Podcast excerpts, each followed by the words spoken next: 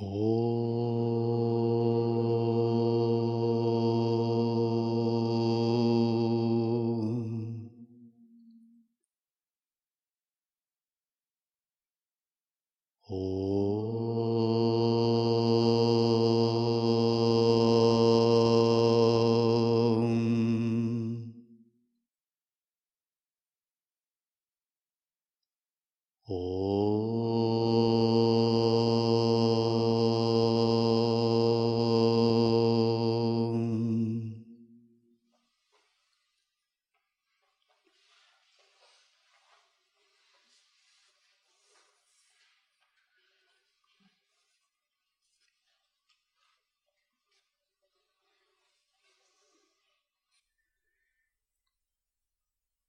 История Дататрии обучения царя Яду. Дататрия рассказывает о своих 24 учителях.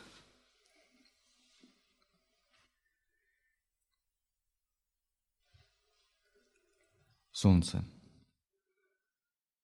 Солнце своими лучами испаряет из земли воду. В надлежащее время – оно возвращает ее земле. Также йог должен принимать объекты чувств без энтузиазма или жадности. Когда заблуждающиеся люди видят солнце, отраженное в воде или зеркалах, они думают, что существует много солнц. Но в действительности есть только одно солнце, проявляющееся во множестве отражений. Так на примере Солнца Дататрия говорит, йогин должен воспринимать объекты чувств без энтузиазма или жадности. Вот такое восприятие, отношение с миром, с объектами чувств в учении называется принцип сестра, сестринские отношения. Восприятие объектов чувств внешнего мира с жадностью – это восприятие в невежественном состоянии. И оно называется подобное, как у мирских супругов. То есть мирской супруг – это как бы отношение, связанное, основанное на привязанности, может быть, вожделении, в общем, эгоизме – Поэтому, когда такие отношения возникают, они ведут к страданиям. Потому что эго всегда является источником таких страданий. Но Дататрия говорит о другом типе отношений. Это тип отношений с реальностью, как с братом или сестрой. Без привязанности, без алчности, без возбужденности – и такой тип отношений с реальностью у нас появляется, когда мы успокаиваем свой ум, усмиряем ум, успокаиваем чувства, и наш ум становится подобным ровной глади спящего озера. Мы можем быть трезвыми. И в нас зарождается немного осознанности. Наше сознание центрируется, и мы можем наблюдать реальность вместо того, чтобы вовлекаться в нее – в тот момент, когда мы можем абстрагироваться от реальности, наблюдать ее, быть зрителем в этом спектакле.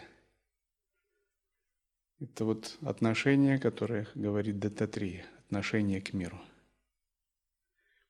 К одному мастеру пришел ученик, не ученик, а искатель, и начал что-то спрашивать в возбужденном состоянии ума. Мастер сказал ему, ты пьян, иди, когда протрезвеешь, приходи, поговорим. Тот сказал, мастер, что вы говорите? Я не пью вообще. Как я могу быть пьяным, если я никогда не пью? Мастер ему ответил, ты пьян от своего ума, от своего эго. Приходи, когда протрезвеешь, то есть когда успокоишь ум. Подобно тому, как бесполезно объяснять что-либо с человеком, который пьян – он не может понять. Ему надо протрезветь. Таким же образом, когда мы опьянены эго, опьянены умом, мы не можем слушать от харми, мы не можем адекватно действовать.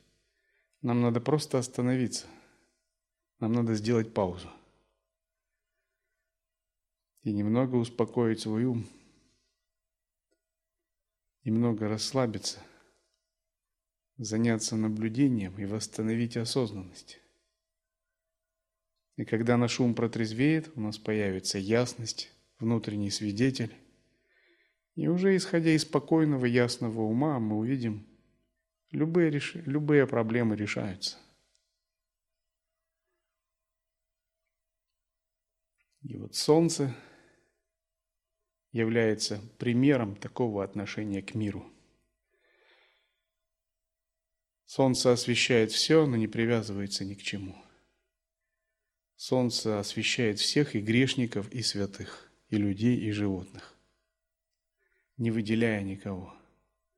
Солнце есть принцип ясности, внутреннего духовного света, который возникает у садху.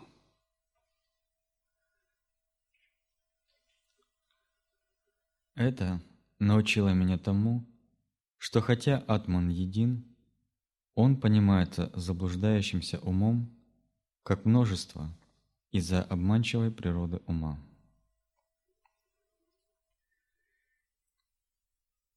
Голубь. Обманчивая природа ума. Вам важно понять эту обманчивую природу. Обманчивая природа ума может проявляться как чувственное желание, может как фиксированные идеи, принятые в социуме, у вас самих. Как традиции, как концепции, как оценки и суждения, которые мы накладываем на других, как нечистое видение. Все это обманчивая природа ума. Внутри она может проявляться как внутренние прелести, соблазны, видения, захваченность тхьянами, тонкими переживаниями блаженства –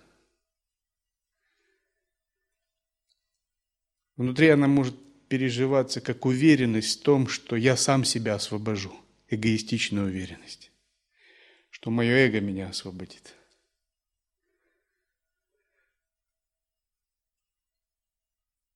Это есть такой рассказ. Однажды ученик некого мастера начал делать ритуал подношения всему прибежищу, гуру, святым – разложил все ритуальные предметы, большие подношения на алтарь. Вытащил тексты, начал делать подношения цветов, благовоний, призывающие тексты. В это время мимо проходил его гуру. И он постучал и зашел а, в то место, где ученик делал эти подношения. Ученик посмотрел, Гуруджи, пожалуйста, я занят, я делаю подношения. Он призывает своего гуру, он молится, ему делает его мурти, цветы, приходит его гуру живой. Это форма обмана ума.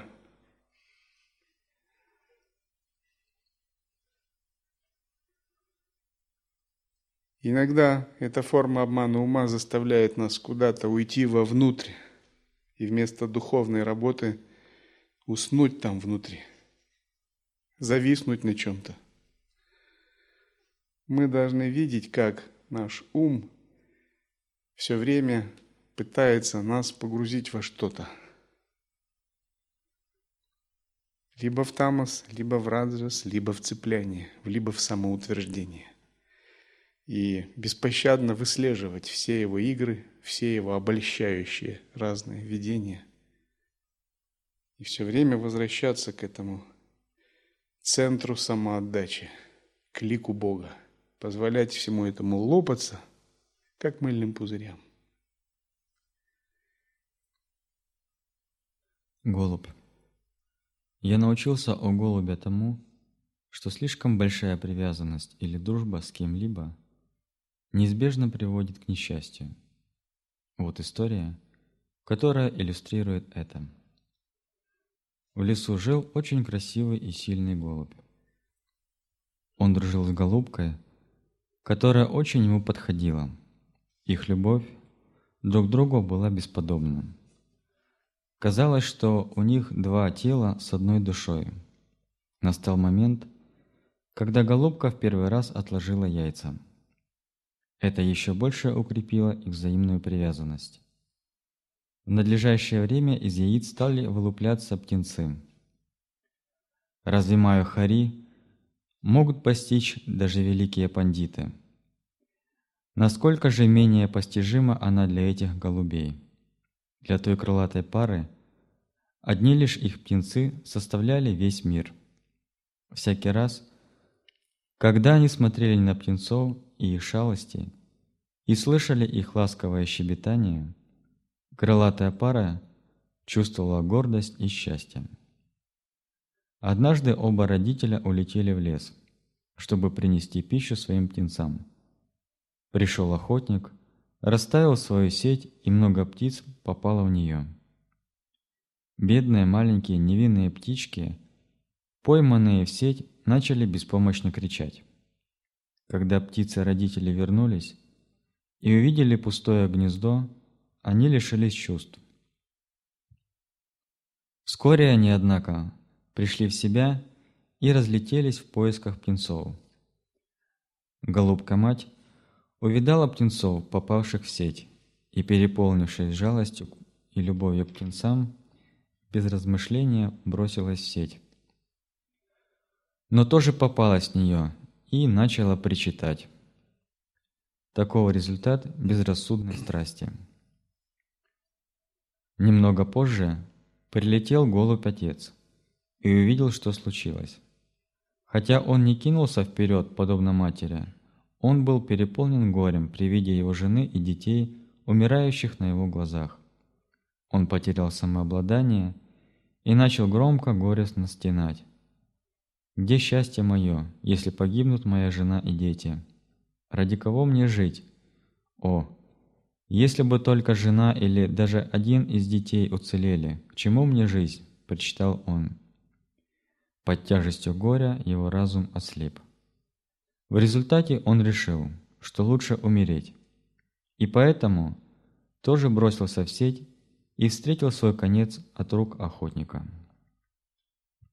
О яду! В чем мораль этой истории? Тот, кто живет в двойственности, а не постигает собственное «я», просто становится жертвой безрассудства и страсти. Человек, черпающий наслаждение в двойственностях, не имеет покоя ума, и если он рассматривает сохранение семьи как единственную цель своей жизни, то однажды погибает вместе со своими близкими и родственниками. О царь! Этот мир смертных – открытая дверь к окончательному освобождению. В этом нет сомнения. Но мы не должны терять свой шанс из-за ограничения привязанности.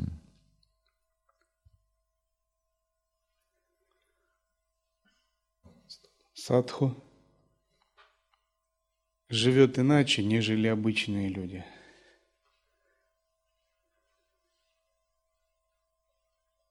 В чем иначе? Он пытается повернуть ум внутрь, найти свое счастье внутри, найти счастье в Боге внутри. Он знает секрет, что попытка искать счастье снаружи – всегда ведет к страданиям, потому что сама эта попытка противоречит божественным законам, ходу вещей. Поэтому он избегает проецировать свое счастье на внешние объекты. Он устанавливает любящие, сострадательные отношения с внешним миром, но не привязывается к ним, не цепляется за них – в этом его отличие. Именно такие отношения являются гарантом процветания, успеха, счастья, стабильности даже в относительной жизни, в мирской жизни. Потому что именно из этого внутреннего центра, из созерцания божественного пространства внутри, можно черпать ясность, мудрость, духовную силу, быть адекватным, откликаться на многообразные ситуации. Но как только мы перестаем это делать, направляем свой ум наружу, пытаемся искать счастье снаружи, наше эго, наш центр эго становится очень сжатым, маленьким, закапсулированным, устанавливает тысячи связей снаружи и сам же в этих связях запутывается. И потом он вынужден жить в таком запутанном состоянии, когда нет ни шакти, ни мудрости, ни пространства души, ни способности к маневру что-то изменить в своей судьбе. Это такое жалкое, беспомощное состояние. Это не состояние свободы, а состояние связанности, кармической запутанности. Говорят, что Рамакришна, будучи святым, захотел узнать, как страдают мирские люди в таком состоянии. Он помолился своему божеству, Кали, чтобы она показала ему хотя бы немного. Потому что он не знал этих страданий, будучи святым, он очень отдалился от всего этого. И когда Кали показала ему, он испытывал, испытал такую сильную боль, что упал, потеряв сознание. Вперед головой даже выбил зуб себе.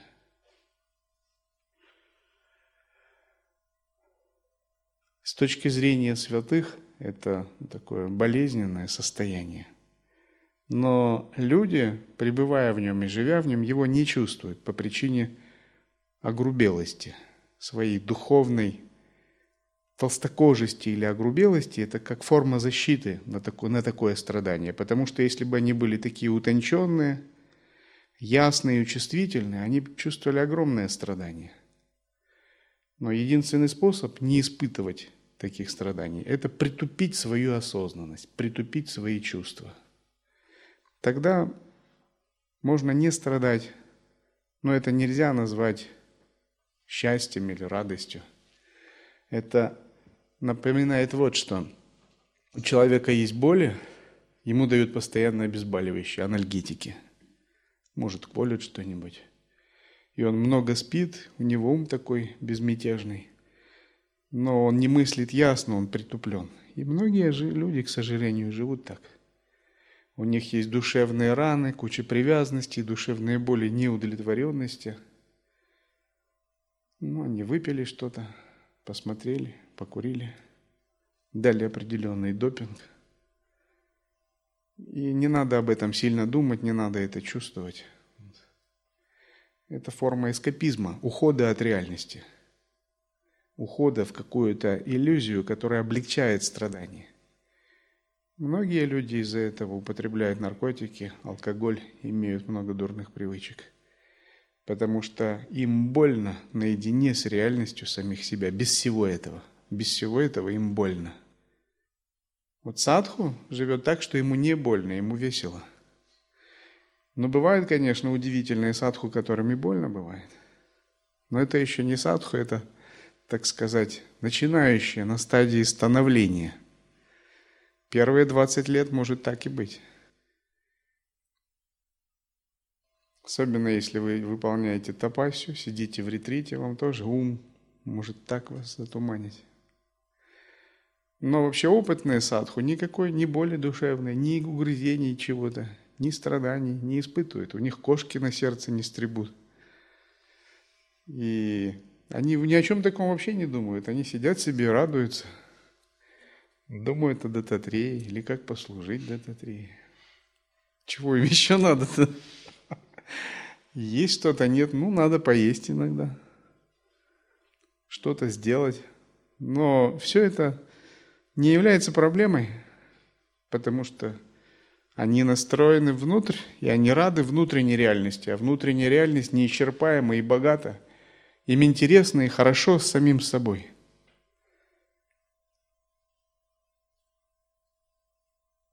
Каждый день они узнают что-то новое внутри себя – И они не перестают радоваться этой внутренней реальности. Потому что они научились этому искусству, и они дальше его развивают. А в отношениях с миром они научились искусству действовать без цепляний, без привязанностей. Как лебедь, который входит в воду, но эта вода не смачивает его.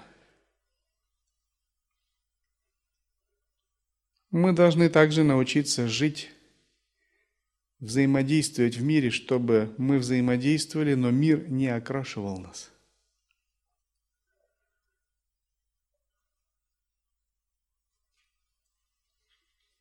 Удав. О царь Яду, несомненно, человек будет испытывать удовольствие и страдания согласно своим прошлым действиям. Они не могут быть предотвращены, если он не хочет их, и он не может привлечь их, когда хочет этого. Это истина и для других миров. Поэтому Бесполезно прилагать усилия для первого или второго. Пища, будь она вкусная или сухая, много ее или мало, приходит к каждому в соответствии с судьбой, и надо довольствоваться ею. Если она недоступна, надо просто поститься. То же самое касается и сна.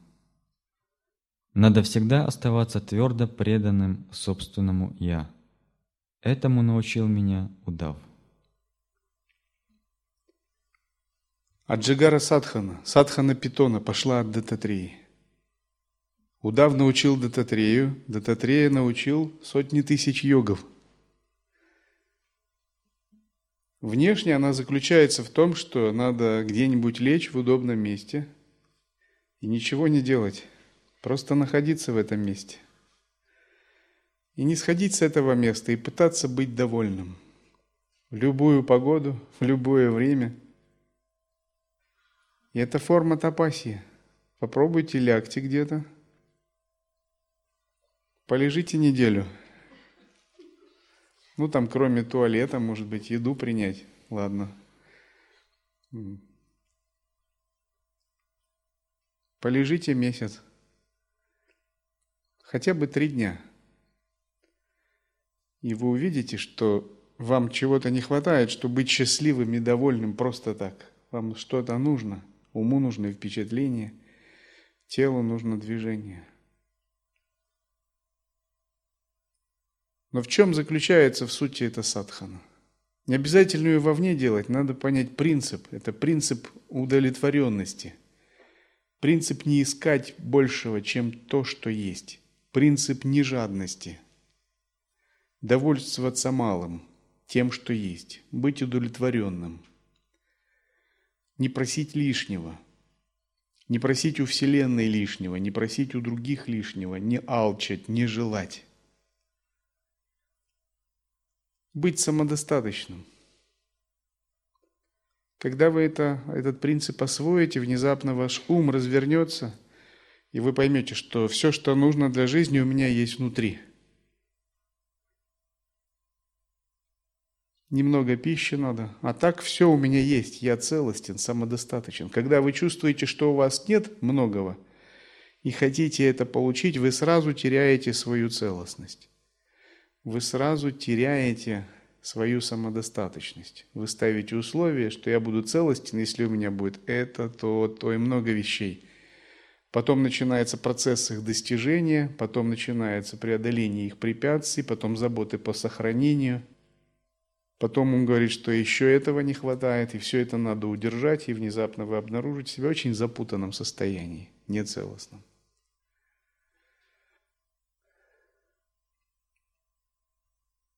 Почему в обществе сейчас очень много недовольных людей? Почему коррупционные скандалы, митинги на Болотной площади? Потому что одна группа людей хочет очень много и постоянно берет это много, а другая группа не удовлетворена, потому что ей не дали. С ними не поделились. Потому что одни получают миллионы в месяц, другие получают по три тысячи в месяц. Одна группа имеет очень много, а вторая имеет зависть и жадность, но ничего не имеет. И те, и другие не удовлетворены, и те, и другие страдают. Но если бы они выполняли садхану питона, было все по-другому. Миллиардеры бы сказали, зачем мне лично эти миллиарды? Мне за всю жизнь не сносить столько костюмов, не съездить столько машин. Это все не эфемерное счастье внутри. А бедные сказали, а зачем мне страдать от бедности? Бедность тоже хорошо. И то хорошо, и то хорошо. Дело не в материальном вообще. Если материальным мы пользуемся только на благо Дхармы, научиться жить малым, довольствоваться малым. Это принцип садху. Не значит, что вам надо стать жить бедным – это значит, что вы всегда самодостаточны. Вы можете жить во дворце, но вы независимы от дворца.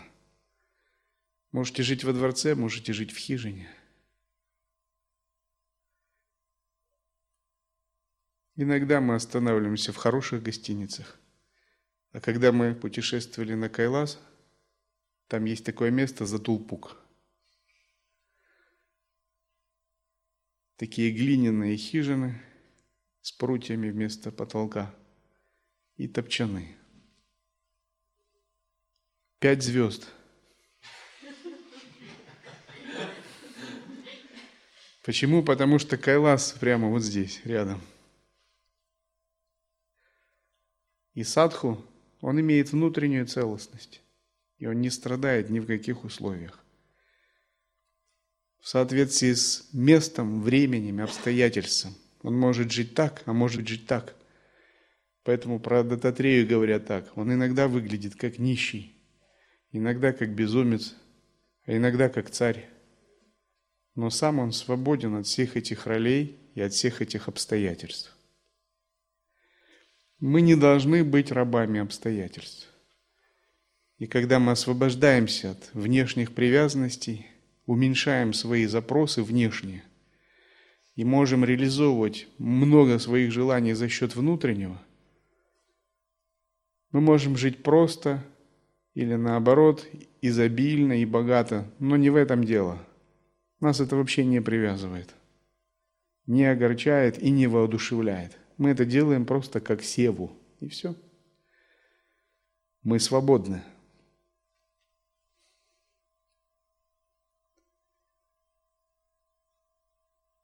Поэтому в монастыре мы живем, используя коллективную собственность. Материальные вещи нужны. Знаете, для чего они нужны? В основном, чтобы показывать мирским людям, что они у нас есть. Что мы адекватные, нормальные люди. Потому что если бы их не было, очень местные жители сильно бы возбудились если бы мы ходили как Нага-баба, или все жили в одном доме, ну, в одном зале. Их умы были бы очень несчастны и неспокойны, что мы рядом здесь живем. А мы показываем, смотрите, мы адекватные люди, такие же, как вы, мы ценим эти блага. Это просто форма защиты дхармы. Если бы мы жили в другой культуре, мы бы жили, может быть, в других условиях. Но мы живем сейчас так, в соответствии с местом, временем, обстоятельством, потому что если ты обладаешь какой-то респектабельностью, тебя здесь уважают. Поэтому я мирянам говорю, живите во дворцах, но не привязывайтесь, так, как будто вы живете в шалаше. Ради других стройте дворцы или хорошие дома но сами не имеете никакой привязанности. Сами будьте скромны, довольствуйтесь малым. Не просите лишнего у Вселенной для себя. Я длительное время жил так, что у меня одна сумка и коврик для медитации. У меня так и есть, сейчас большего не надо. Все остальное это общая собственность. И я всегда счастлив.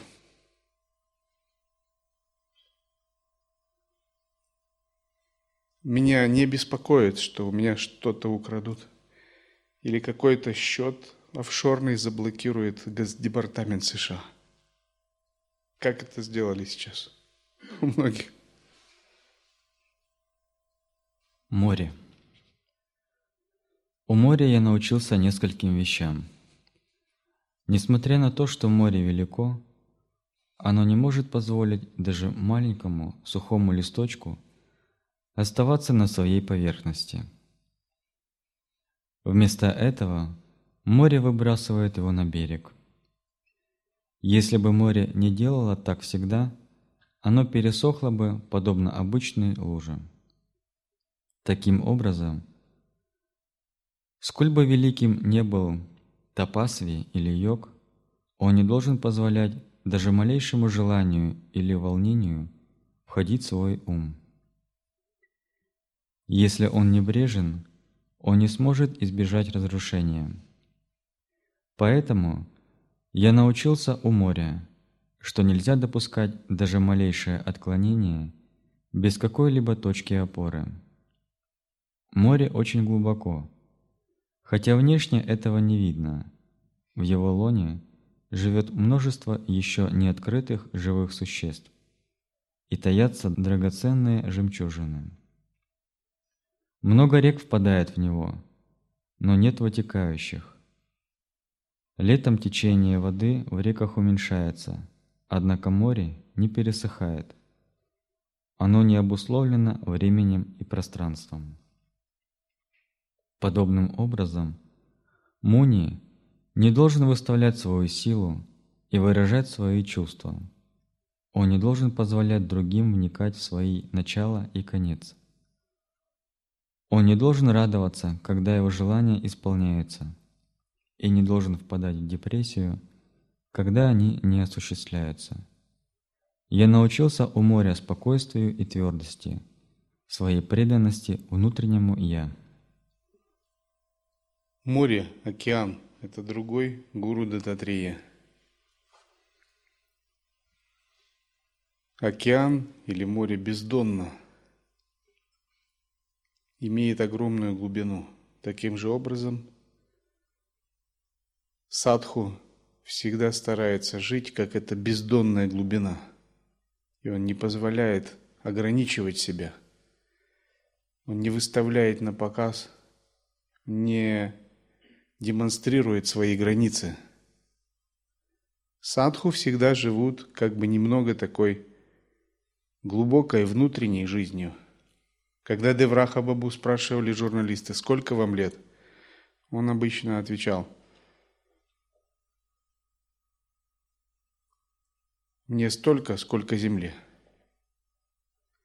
Тогда его попросили волосок на обследование с его тела. Обследовали этот волосок, это волосок пятилетнего ребенка оказался.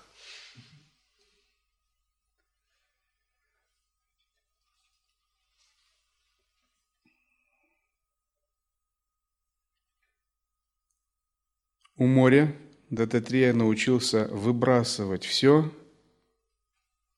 что возникает на его поверхности. Даже небольшие нечистые мысли, даже небольшие желания не должны вас покорять, ограничивать или омрачать. Дататрия говорит, садху должен, не должен позволять даже малейшему желанию или волнению входить в свой ум. Когда волнение, желание возникает – это сигнал вам, будьте бдительны. Это ваша духовная работа. Вы должны начать с этим работать. Вы не можете это пропустить просто так. Если вы это пропустите просто так, как минимум вы допустите непрофессионализм. Потому что вы должны работать со всеми волнениями, всеми желаниями, которые входят в ваш ум.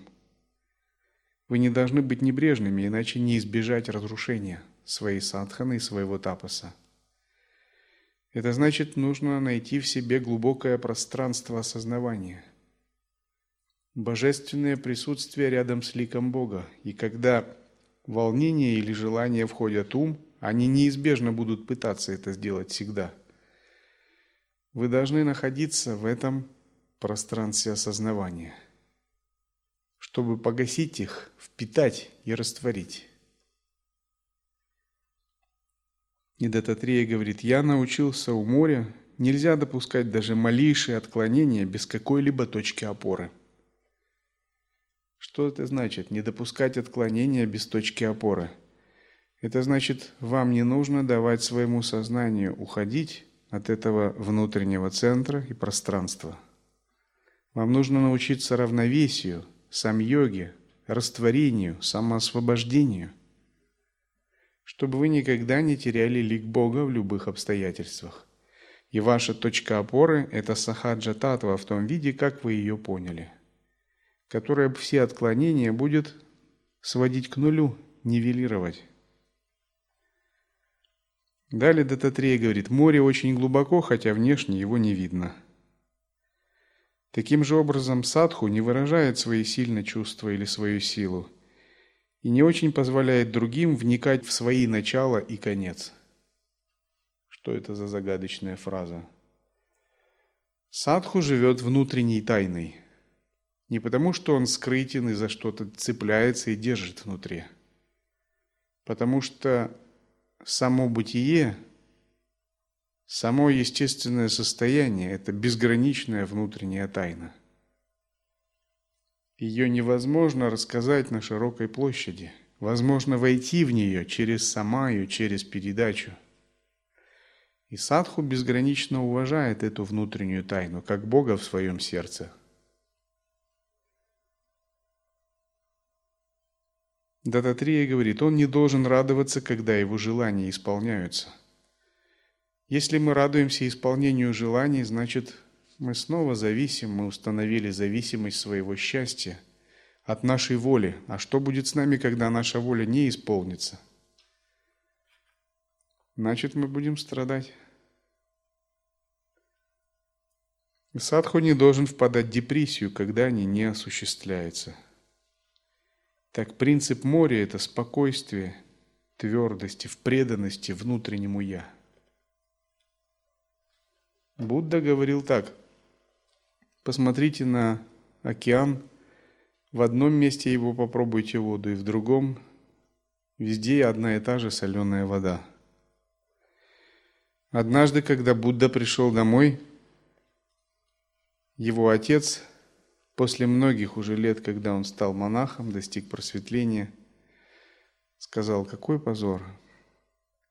Все наши родственники, наши предки, все были царями – а вот мой сын нищий, побирается и ходит, просит подаяние. Как же, ты же из кшатриев. Будда сказал, на самом деле, я не вижу в нашем роду ни одного царя. Что это означает? Все нищие были. Только Будда единственный царь был в роду Шакьев. Понимании Будды царь – это тот, кто обрел внутреннее богатство. И даже если внешний человек царь, но внутри он нищий, его нельзя называть царем. Поэтому Будда так ответил. Таким же образом, когда мы следуем этому наставлению Даттатрии учиться у моря, мы подобны Будде, который был внутри царем, хотя сам он был нищим монахом.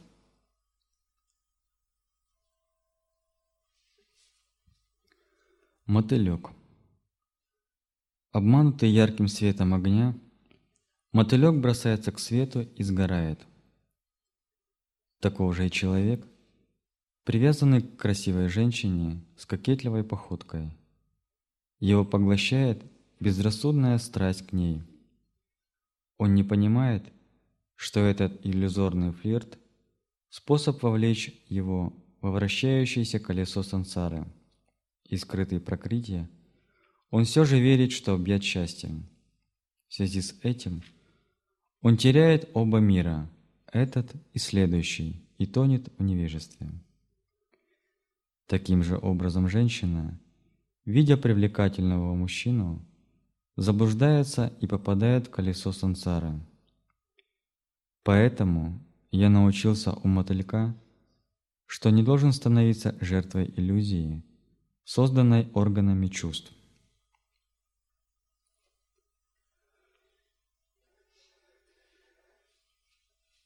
Мотылек – принцип захваченности неведением.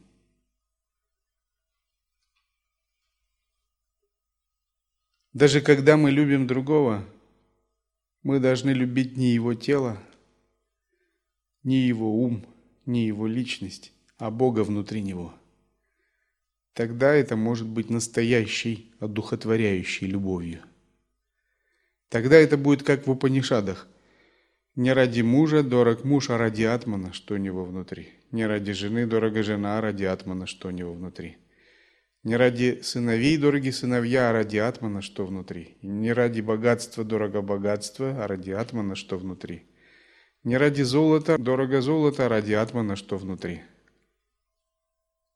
Если же мы перестаем смотреть, рассматривать, распознавать атман внутри человека – пытаемся любить его личность, тело, энергетику, как сейчас модно говорить.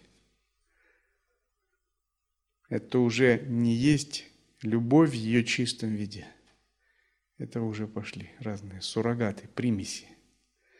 Но если вы видите Бога в другом, если это ваш муж или ваша жена, то тогда это будет самое чистое отношение – самые возвышенные отношения, помогающие в духовной практике. В них не будет эгоизма. Это будет как Ришиатри и Анасуя, Васиштха и Арундхати, Шива и Парвати, Дататрия и Анагадеви.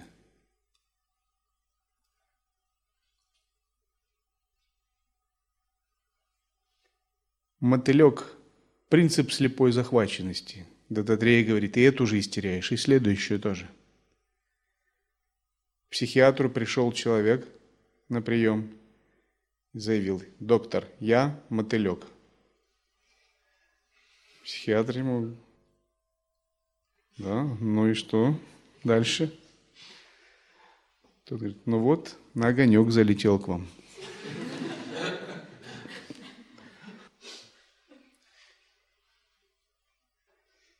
Когда мы захвачены какой-то привязанностью – мы уже ненормальны. Мы уже с точки зрения садху не совсем нормальны. Наш ум уже где-то прилип, уже где-то зафиксировался. Это не есть распахнутость, это не есть свобода, не есть игра, не есть танец естественного состояния, не есть лила. Это уже некая фиксация. Бхагаван Шираджниш как-то говорил – все обычные люди, они нормально ненормальны. Все немного сумасшедшие. Только Будды нормальные в абсолютном смысле. Потому что любая фиксация, любая захваченность, прилипание, любая слепота в привязанности – это как потеря божественного принципа, божественной дхармы. Потеря душой – своей изначальной божественной основы. Душа изначально божественна, изначально чиста, но когда она теряет, она перестает быть нормальной.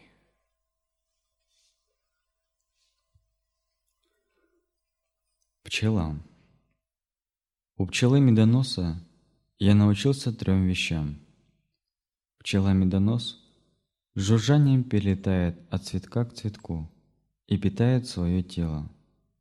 Она понемногу пьет нектар цветов, не становясь причиной их увядания. Таким же образом Муни должен идти к хозяину дома и принимать все без навязчивости, довольствуясь всем, что бы ему ни предложили. Пчела собирает нектар почти с каждого цветка. Подобно ей, Муни должен изучить все священные книги, искусно и быстро схватывая их суть, и применять их для своих поисков внутреннего «я». Вдобавок к двум этим положительным качествам, пчелы обладают губительным безрассудством. Они делают мед и копят его для будущего использования. Но человек отбирает весь запас, после выкуривая и убивая их. Вместо наслаждения накопленным богатством они встречают разорение и смерть. Так и Муни не должен копить пищу на следующий день. Он должен есть имеющуюся в доме пищу и отправляться дальше своим путем.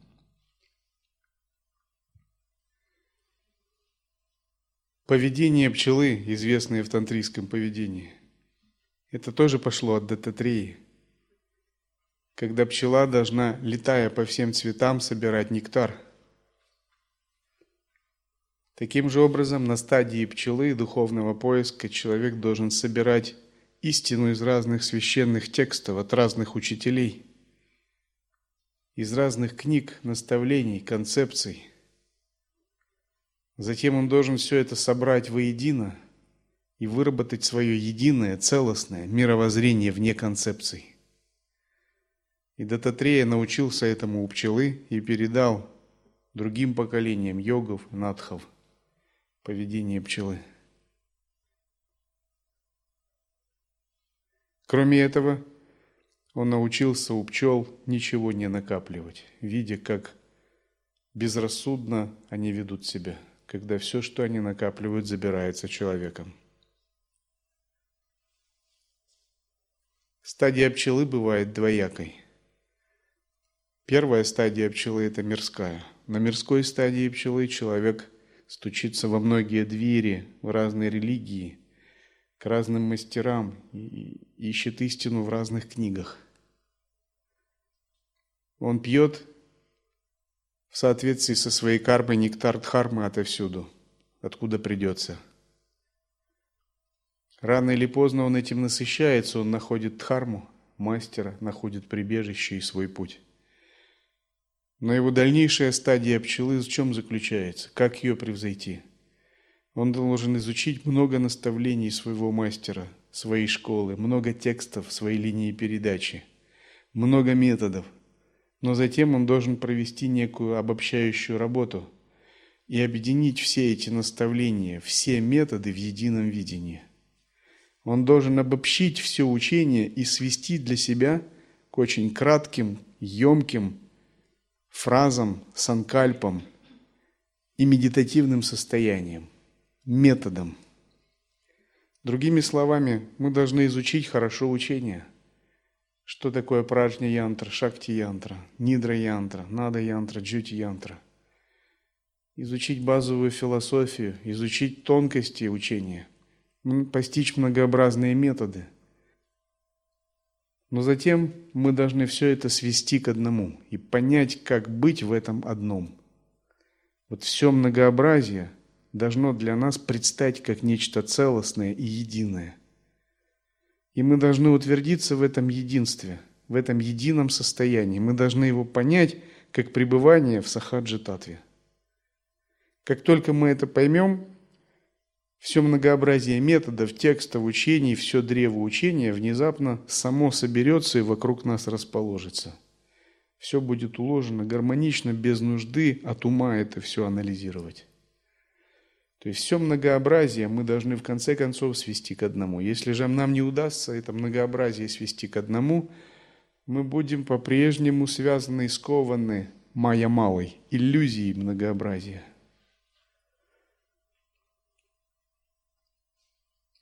Наш дальнейший путь – это движение к единству, к целостности – когда все учения, все концепции мы сводим к неуму и пребыванию в присутствии. Когда все методы кундалини-йоги, шачакра-йоги мы сводим к единству блаженства и пустоты. Когда все методы нидра-янтры мы сводим к ясности, единой с естественным состоянием. И тогда мы переживаем – разное состояние. Недвойственность плюс блаженство. Это процессы кундалини-йоги, это шакти-янтра. Недвойственность плюс ясность – это иллюзорное тело, это нидра-янтра. Недвойственность плюс состояние вне ума – это праджня-янтра.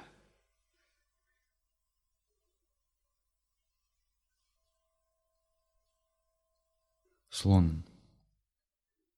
Изучая жизнь слона, я научился одной вещи. Слон – очень сильное и умное животное. Поэтому его очень трудно поймать. Однако похотливость приводит его в плен к человеку. Чтобы поймать слона, в лесу выкапывается яма и закрывается бамбуком, дерном так, чтобы она выглядела как обычная земля. Затем на это место кладется чучело слонихи, и самец, видя чучело и принимая его за настоящую слониху, похотливо мчится к нему. Когда он достигает фигуры, бамбуковый настил обрушивается, и слон падает в яму. Видя это, я пришел к выводу, что надо держаться подальше от женщин, чтобы избежать этой западни. Также, когда слон следует за слонихой, а другой сильный слон в половом возбуждении видит их, он пытается прогнать другого слона и сражается с ним, пока кто-нибудь из них не погибнет. Видя это, я сделал вывод, что само размышление о женщине опасно. Это также истина для женщин, как и для мужчин.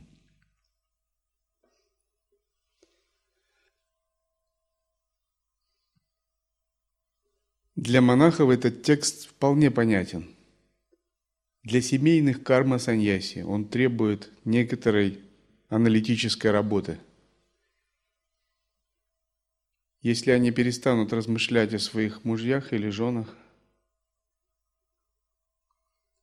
им придется писать заявление в монастырский совет о принятии в монахи. Значит, они должны выработать свою политику. Как жить так, чтобы не привязываться?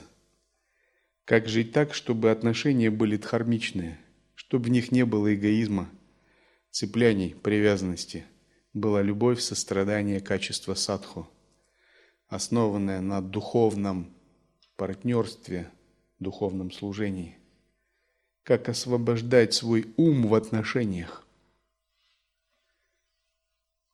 И здесь вы придете к такому выводу, что вам просто не обойтись без осознанности, что ответом на все это будет садхан, поддержание осознанности,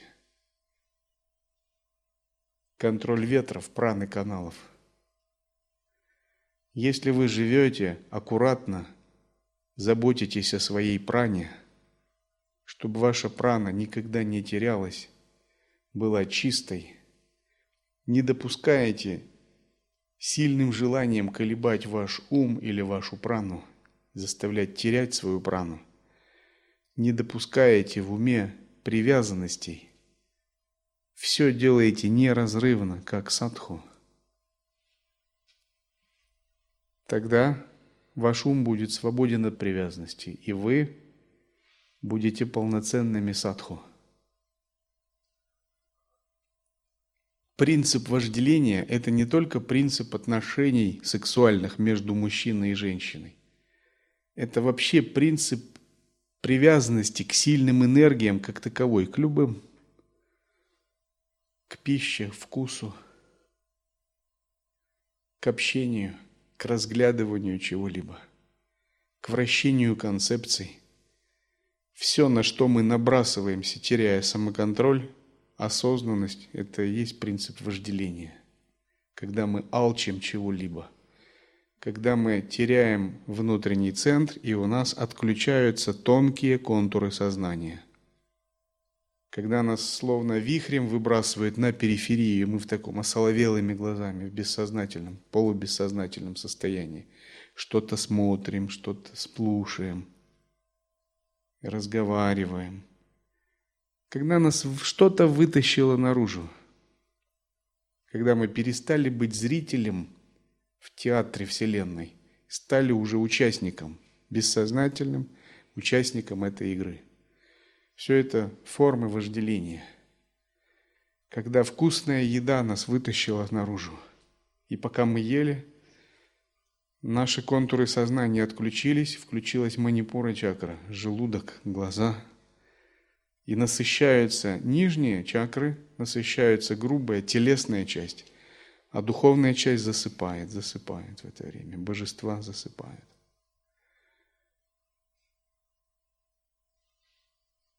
Любая энергия может стать таким принципом. Но если мы учимся быть осознанным на фоне любой энергии, то эта же энергия может стать оживляющим принципом, увеличивающим нашу силу, свежесть и игру восприятия, распахивающим принципом. В этом принцип тантры, называемый неврити марга, искусство возвратного потока. Когда пребывая в осознанности, подобной пространству, мы можем эту же энергию восприятия превратить в место вожделения, алчности, тяготения к чему-то, в энергию просветления. Поэтому, когда мы едим, мы стараемся делать преображение и рассматривать процесс еды как подношение. И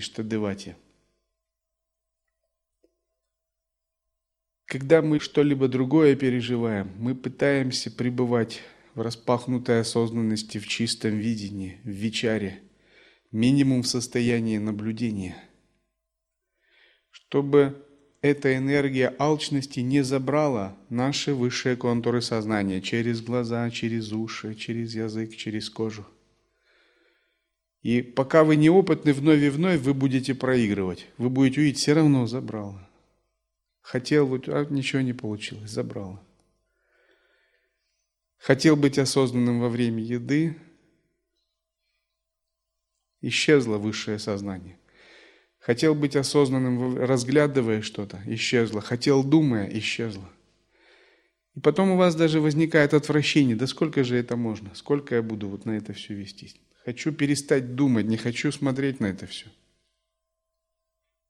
Хочу, даже лучше буду поститься, чем так есть. У вас возникает обратный такой отказ. В сторону отказа, в сторону негатива и отрицания – Потому что для чего же я вступил на путь? Я же стал садху для развития осознавания. В чем смысл же моей жизни тогда, если я теряю это раз за разом? Тогда другая крайность начинается.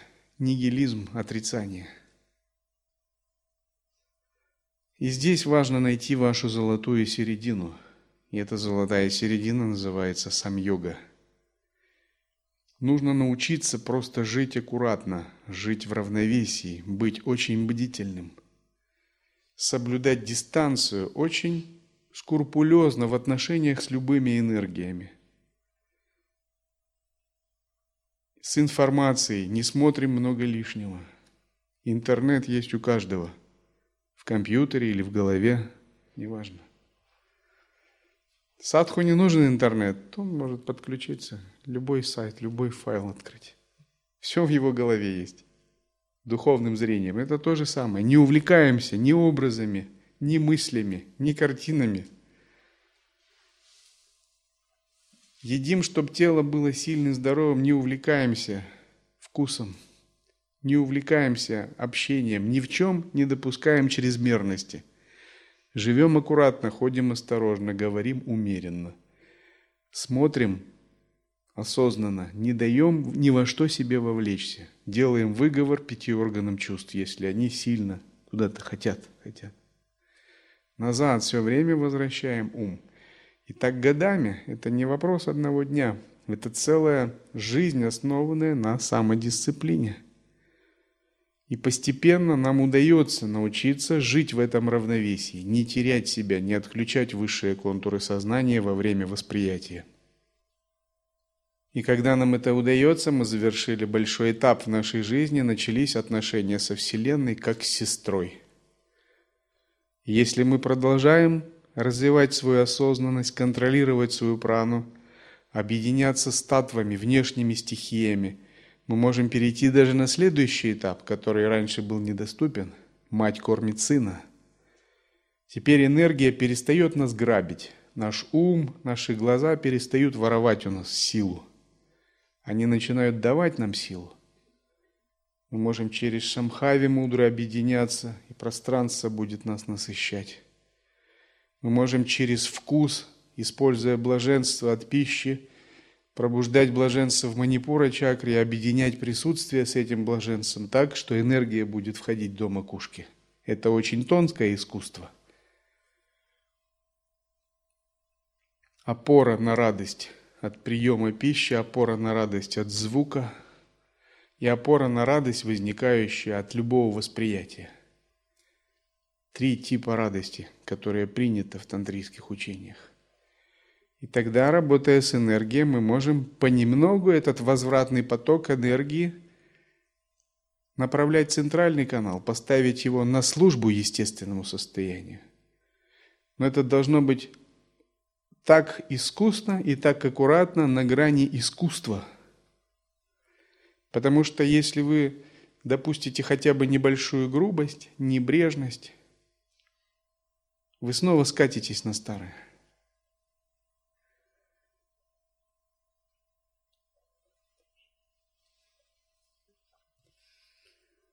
Похититель меда. Послушай урок, которому я научился у него. Пчелы строят улей с большим усердием – похититель меда, задумывает выкурить пчел и украсть мед. Так сильный грабит слабых. Таков мир справедливый или несправедливый.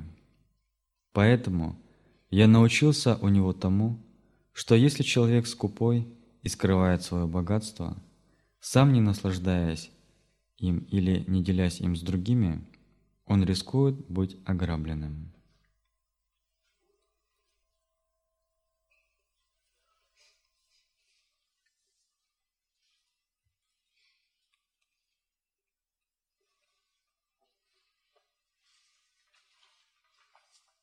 Oh.